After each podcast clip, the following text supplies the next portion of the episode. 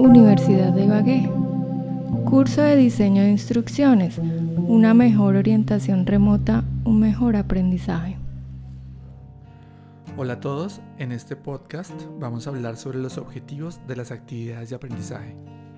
Hay un dicho popular que dice, el que no sabe para dónde va, cualquier bus le sirve. Cuando estamos en actividades remotas y no tenemos suficiente instrucción o claridad en las instrucciones, nos vamos a sentir tan confundidos que podemos llegar a cualquier lado. El primer paso para evitar este problema es establecer un objetivo para cada actividad.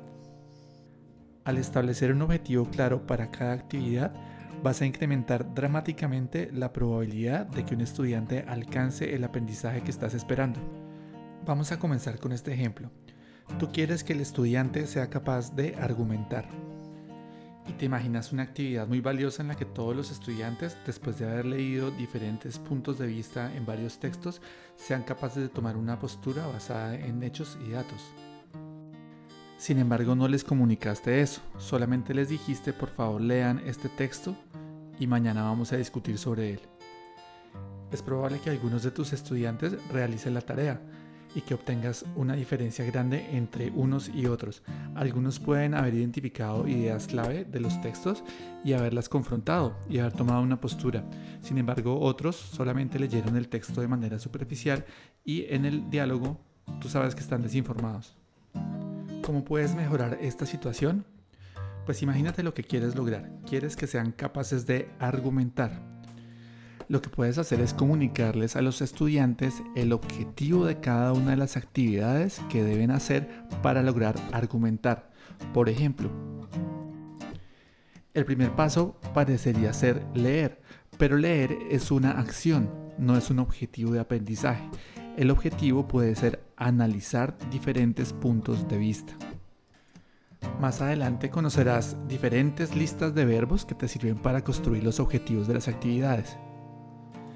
Pero lo importante aquí es que tú sepas que le estás dando un objetivo de aprendizaje por cada parte que constituye la actividad que lleva al estudiante a ser capaz de argumentar. Un segundo paso puede ser realizar un mapa conceptual en el que el estudiante separe los diferentes argumentos y los compare. Allí tendrías un segundo objetivo. Puedes decirle al estudiante la actividad es construir este mapa conceptual con el objetivo de comparar los diferentes puntos de vista. Finalmente, la actividad puede tener un tercer objetivo, reflexionar sobre las ideas propias y la postura frente a los argumentos. Puedes decir a los estudiantes que construyan un texto o una reflexión oral en la que ellos demuestren que toman una postura. Ese sería el objetivo de tu actividad reflexionar y tomar una postura. Hasta aquí entonces tenemos tres objetivos de aprendizaje con respecto a un objetivo superior que es tener la capacidad de argumentar. Dime si una persona que analiza diferentes puntos de vista, que compare los diferentes argumentos y que además reflexione y tome una postura, no es una persona que está mucho más cerca del pensamiento argumentativo. De esta manera el estudiante fue capaz de ir paso a paso alcanzando unos objetivos de aprendizaje asociados con una habilidad que quieres que desarrolle. Esa habilidad también es el objetivo de aprendizaje de tu actividad. Puedes presentar el instructivo a tus estudiantes incluso relacionando estos conceptos. Esta actividad está diseñada para que seas capaz de argumentar. Para argumentar primero debes leer, analizar diferentes puntos de vista, comparar los argumentos, reflexionar sobre tu propio punto de vista y tomar una postura. Mira que los objetivos de aprendizaje también tienen un poder pedagógico importante. Si tú le comunicas al estudiante que debe argumentar y simplemente le envías una lectura, es probable que él resuelva el problema de la argumentación de cualquier manera, porque un estudiante no sabe cómo hacerlo. Mientras que si tú asocias un objetivo de aprendizaje a cada uno de los pasos que lo llevan a argumentar, el estudiante va a entender esto como parte del proceso y seguramente la próxima vez que lo haga se va a apoyar en cada uno de estos objetivos de aprendizaje intermedios para alcanzar el objetivo de aprendizaje superior que es argumentar. Ya sabes cómo dice el dicho, si no sabes para dónde vas, cualquier bus te sirve. No permitas que a tus estudiantes en actividades remotas les sirva cualquier bus. Bueno, y por supuesto en actividades presenciales también aplica.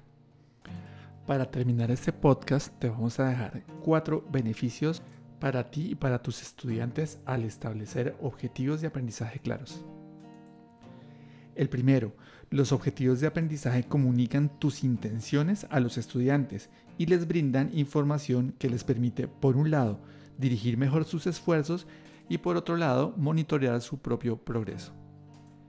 El segundo beneficio es que los objetivos te permitirán seleccionar y organizar mejor el contenido de tu curso. Un tercer beneficio es que los objetivos te pueden guiar mejor en las decisiones sobre qué vas a evaluar y por qué método de evaluación. Finalmente, y como un cuarto beneficio, los objetivos te proporcionan un marco de referencia que te permite seleccionar cuáles son las actividades apropiadas de enseñanza y aprendizaje. Estos cuatro beneficios fueron extraídos del libro Cómo funciona el aprendizaje que hace parte de la bibliografía del curso. Te invitamos a consultarlo si quieres aprender más sobre el tema. Hasta un próximo podcast y éxitos estableciendo objetivos en tus instructivos. Curso de diseño de instrucciones una mejor orientación remota, un mejor aprendizaje.